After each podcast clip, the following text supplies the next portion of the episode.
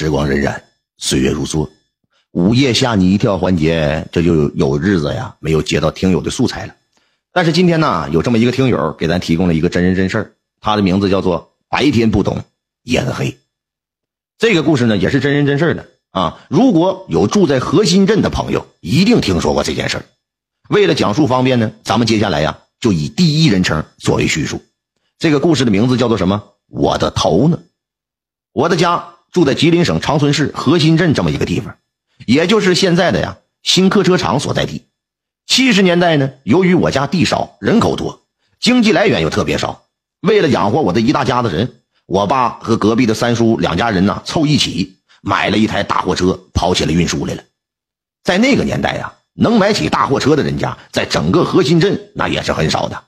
就这样，我爸和隔壁的三叔每天开着车去大屯的石头山上拉石头，然后啊再送到工地上去。就这样一干呢，就干了一年多，一直也是平安无事。家里的生活呢，倒也是有所改善了。一天中午，我爸和三叔把车呀开到石头厂，送到工地之后啊，就开车回家准备吃饭了。正在哥俩吃饭的时候，就听见屋外院子里边有人说话：“大哥在家没？大哥在家没？”我爸这趴着窗户向外一看，是镇子上的派出所的于所长。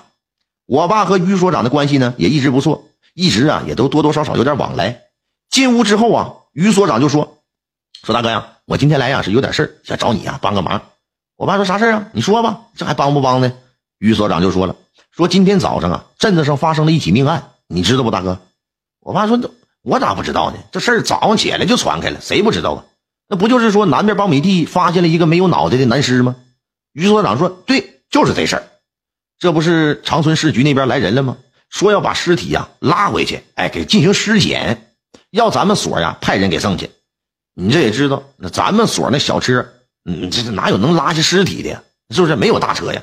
所以说，你看你这能不能就就辛苦一下子，当帮个忙，你给拉一趟呗？也不让你白拉，给你二百块钱，就就就当加油了啊！一半呢你是帮公家忙，另一半呢你是当帮兄弟忙了。我爸听了于所长的话，当时脸就沉起来了。我说：“老于啊，咱俩关系不错，你找我拉点东西啊，这都不是事儿。你别说是拉这，你就你就是拉个山去，我都能给你拉。可是你让我拉这个没有脑袋的玩意儿，你说这以后我这车咋开呀？这不是钱的问题呀，嗯，我也不是说绝你面子，你呀还是问问别人去吧。”这于所长一听我爸的话，也是挺尴尬，没说啥，转身就要走。这时候啊，隔壁三叔呢叫住了于所长了。老于啊，你等会儿，我大哥那脾气你还不知道吗？那都倔一辈子了，叫三声狗不来，恨不得自己呀都能给屎造了。那就拉一趟还能咋的呀？还给二百块钱呢。再说，这咱俩一天到晚的噼里扑啦的，他也挣不上二百呀。嗯，那个你也是的，大哥，你不拉我拉，这毕竟大货车是不是？咱这么想，是俩人合伙买的。我爸一听隔壁三叔这么说了，也没好多说啥。吃了午饭之后，我爸就躺在炕上睡觉。三叔啊，去派出所和民警一起把那具没有脑袋的尸体装上车以后，就给送到长春市局去了。虽然我三叔在开车的时候心里也是发毛啊，但是看在二百块钱的面子上，硬着头皮干了。毕竟是大中午的，对不对？再说副驾驶的位置之上还有一个民警搁那陪着呢。一路之上没有发生什么意外的事把尸体安安全的送到了长春。三叔也是高高兴兴揣着二百块钱开车回家。回家以后啊，我三叔啊也并没有把这件事和他自己的媳妇说啊，怕自己媳妇胆子小再给吓着。毕竟拉尸体的大货车就停在院子里呢。你要说普通尸体那也就算了，是不是？正常生老病死的那无所谓。你这可是没有脑袋呀！晚上睡觉的时候，大概是睡到了半夜一点多，我三叔睡得正香呢，突然就被我三婶惊呼声啊给吵醒了。三叔惊醒之后就开始骂：“啊，你个败家老娘们！”大半夜你不睡觉，你搁这瞎咋呼你奶奶个逼呀！你躺下，明天早上还得起早开车呢。三婶就说了：“哎呀妈，我刚才做了个梦，可吓死我了！我梦到一个没有脑袋的男的，就在咱家当院子大货车附近转悠呢，一边低头搁那块一边找，还一边说：我脑袋呢？我脑袋呢？”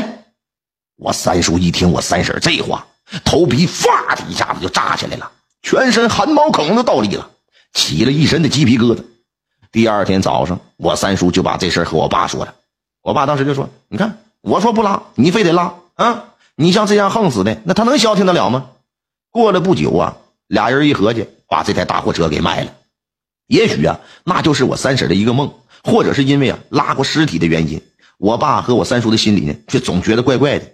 你虽然说是一个梦，可你为啥要做一个这样式的梦啊？对不对？这样世间万物皆有定数，有缘就会有根。